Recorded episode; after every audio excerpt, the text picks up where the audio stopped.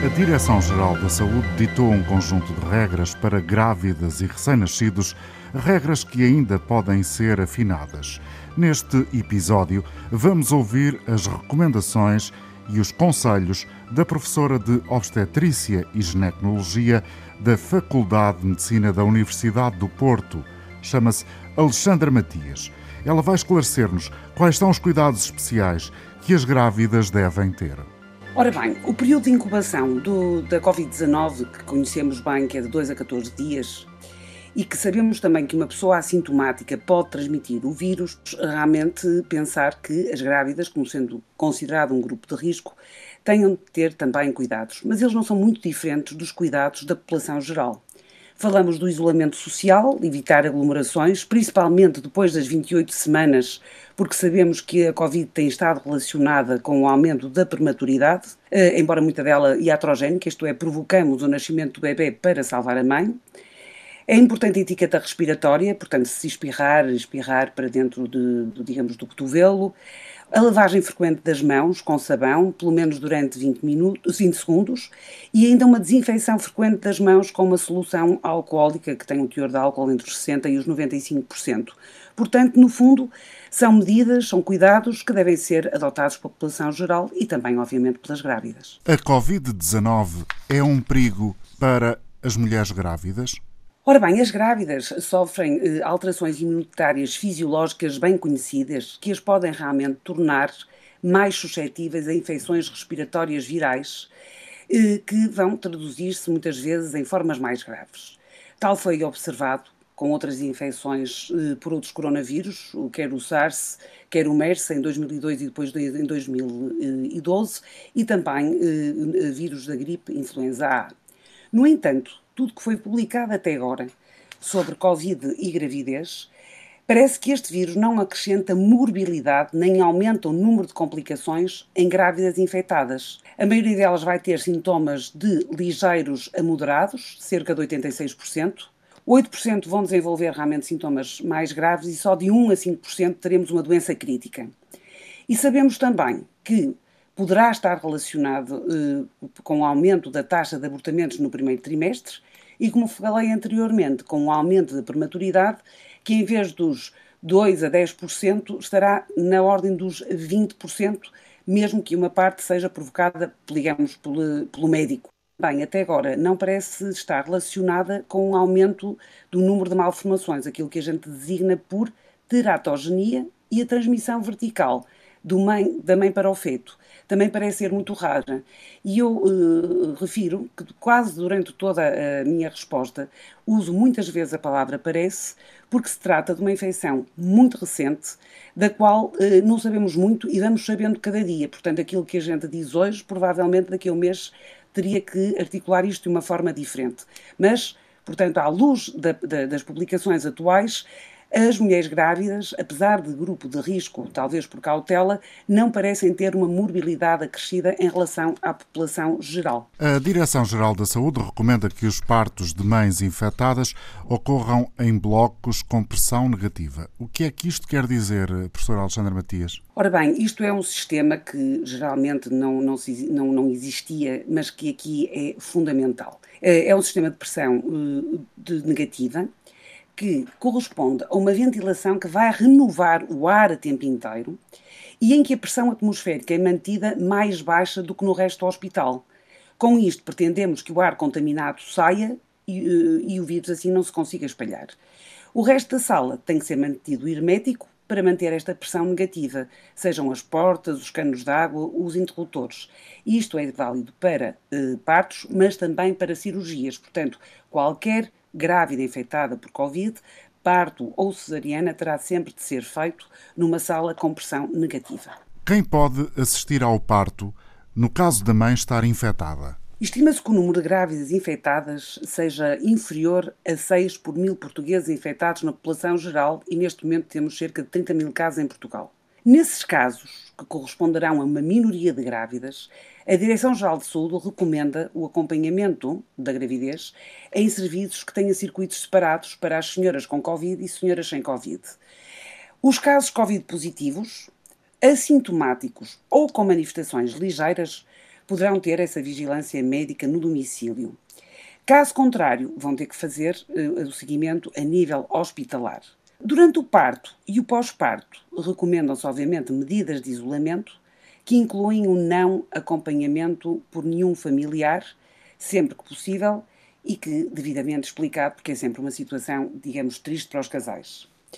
Portanto, durante o período expulsivo uh, de um parto eutóxico, de um parto vaginal, deverão estar dentro da sala de parto o mínimo número de pessoas possível. Em princípio, o obstetra, o pediatra, e o enfermeiro previamente designados para o acompanhamento da grávida e equipados com eh, os EPI, portanto, equipamentos de proteção individual de nível 2, e deverão aguardar no exterior da sala o anestesista, um segundo obstetra e a equipa de enfermagem do bloco operatório se a senhora tiver que evoluir para uma cesariana.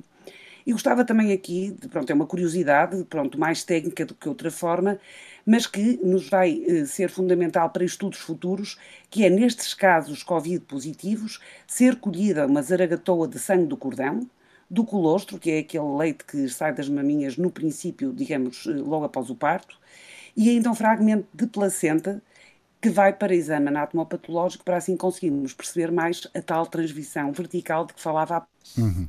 A Direção-Geral da Saúde recomenda que os recém-nascidos devem ser testados nas primeiras 24 horas após o parto. Devem ser todos? O recém-nascido de uma mãe infectada com o novo coronavírus deve ser sempre testado, sendo que recomendado que esse teste seja feito nas primeiras 24 horas após o nascimento. Uma mãe infectada com o novo coronavírus pode tocar pele com pele pode amamentar o bebê?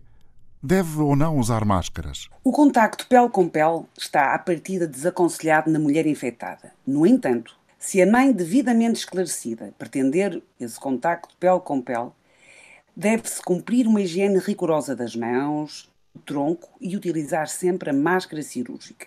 Uh, esta opção do contacto pele com pele terá também ser, no fundo, feito caso a caso e esta decisão tem que ser uma decisão partilhada entre a mãe e a equipa dos profissionais de saúde, a qual deve ter sempre em conta a condição clínica da mãe, se é muito grave, se é pouco grave, da do recém-nascido também, do desejo que essa mãe tem de amamentar ou não e de recursos que existam para separar recém-nascido e condições existentes para um alojamento conjunto em segurança. Uhum.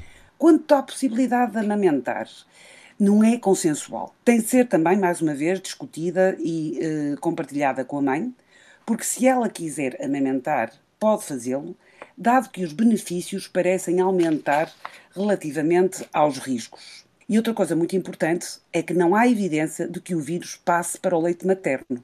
No entanto, a puérpera tem que usar sempre a máscara, higienizar as mamas e lavar sempre as mãos durante a amamentação. Se a mãe não estiver clinicamente capaz de amamentar, ou quando for definido o afastamento temporário por questões de agravamento da sua condição clínica, a extração mecânica pode ser uma alternativa e o leite deve ser administrado por um cuidador saudável. Em casa, mãe infectada e bebê devem ficar isolados do resto da família? Ora bem, mais uma vez, os cuidados a ter, seja com a mulher grávida, seja com a puérpera, seja com o recém-nascido, eles são muito, muito semelhantes ao da população geral.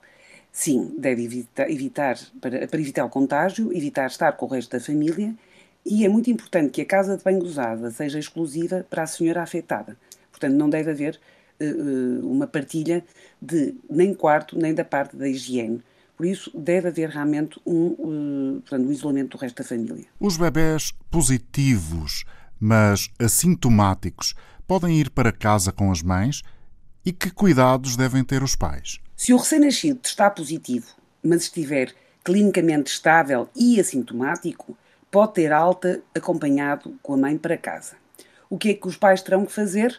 Pois vigiar febre, sinais de desidratação, letargia, vigiar tolerância alimentar por via oral, embora, no fundo, tudo isto sejam sinais inespecíficos e podem ser sinal de outra coisa qualquer. Mas se ele estiver realmente clinicamente estável e assintomático, pode voltar para casa com a mãe, sim.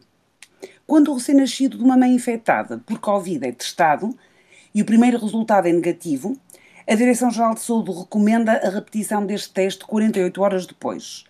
Nos casos positivos, em bebê em internamento, a cura vai ser determinada com dois testes negativos, com pelo menos 24 horas de diferença, realizados 14 dias após o início dos sintomas. Nos restantes casos, vai bastar um teste laboratorial negativo que será realizado no mínimo 14 dias após o diagnóstico. Professor Alexandre Matias, que sequelas pode deixar a Covid-19 num recém-nascido? Já se sabe? Já há evidências? Mais uma vez aqui, o facto de conhecermos uh, este vírus há cerca de quatro meses, uh, temos uma experiência muito parca e, portanto, ainda há muito pouco disponível na literatura. Mas, de momento, não há informações sobre os efeitos a longo prazo na saúde, nem para os bebés com Covid, nem para os que estiveram expostos in utero a este vírus. Ainda não se sabe se estes recém-nascidos com o, o, o, vírus apresentarão um risco aumentado de complicações graves, o que seria um bocadinho de esperar eh, se atendermos à imaturidade imunológica do recém-nascido, principalmente se ele nascer pré-termo. No entanto, os poucos casos que estão descritos no período neonatal, na China e Itália, onde houve o maior número de casos, eh, estes bebês não apresentaram quadros graves. Sabemos, no entanto, que noutros grupos etários, eh, nomeadamente crianças, vamos ter, para além do distúrbio respiratório, mesmo durante a recuperação, quando o organismo tenta reconstruir os pulmões e criar áreas de cicatrização com fibrose que podem comprometer a capacidade respiratória a longo prazo, que também pode haver afetação do coração, com este uh, recém-descrito síndrome Kawasaki-like, o fígado, rins, cérebro, sistema endócrino e sistema sanguíneo. Mas neste momento, do que se conhece, estes recém-nascidos não parecem apresentar quadros graves, mesmo quando infectados. Quais são as preocupações mais frequentes que as grávidas lhe têm vindo a apresentar durante estas semanas conturbadas? Ora bem, eh, é realmente um sentimento generalizado do medo, o medo de se infectarem, o medo de afetarem o bebê, o medo de ir às consultas, o medo do parto, mas acho que aquilo que elas deveriam mesmo ter medo era da desinformação. Eu acho que os casais uh, devem estar bem conscientes que tudo está a ser feito da forma científica possível para que a possibilidade de, durante a gravidez, durante o parto, no pós-parto, seja reduzida ao mínimo a possibilidade de contágio seja eh, porque há, eh, portanto, percursos alternativos dentro do hospital, seja porque realmente o pessoal de saúde está equipado com as máscaras, lava frequentemente as mãos, o mesmo é pedido uh, aos casais, é medida a fé. Portanto, há uma série de, de, de cuidados para tornarem a vida destes casais com esta nova normalidade, mas segura. E, portanto, não há que ter medo de ir a uma consulta, não há que ter medo de ir para o parto, porque está tudo pensado, nomeadamente hoje em dia, para procedimentos programados, é feito o teste e temos a resposta em 24 horas e, portanto, sabemos se o casal testa negativo ou se o casal testa positivo e, portanto, neste momento nada está a ser feito uh, de improviso. Uhum. Tudo está pensado, tudo está cuidado e já vimos que não há assim um risco tão aumentado na grávida, não há um risco assim tão aumentado no recém-nascido e, portanto, temos que ser só é uh, cuidadosos em cumprir realmente as três regras básicas para que as coisas corram bem. O tal isolamento social, ou pelo menos manter a distância de um metro e meio, dois metros relativamente às outras pessoas, de máscara, mesmo que ainda neste momento ainda não, não estejamos todos de acordo a usar, pelo menos estamos a proteger os outros das nossas, uh, das nossas gotículas e um, termos o cuidado de lavar as mãos frequentemente, ou pelo menos desinfetá-las com a tal solução alcoólica. A partir daqui, temos que nos habituar a esta nova normalidade, que apesar de tudo está pensada, está cuidada para que o risco de contágio seja o menor possível e, se houver realmente doença, já temos neste momento capacidade instalada para que haja uh, resposta aos casos de Covid positivo. Perguntas, respostas e efeitos sobre a Covid-19 ou com a Covid-19. Como convivemos com esta doença? Que mudou as nossas vidas. No episódio de hoje, esclarecemos aqui algumas das orientações relativamente ao acompanhamento de grávidas e recém-nascidos, isto depois de uma consensualização entre as especialidades de obstetrícia e neonatologia com a Direção-Geral da Saúde a supervisionar.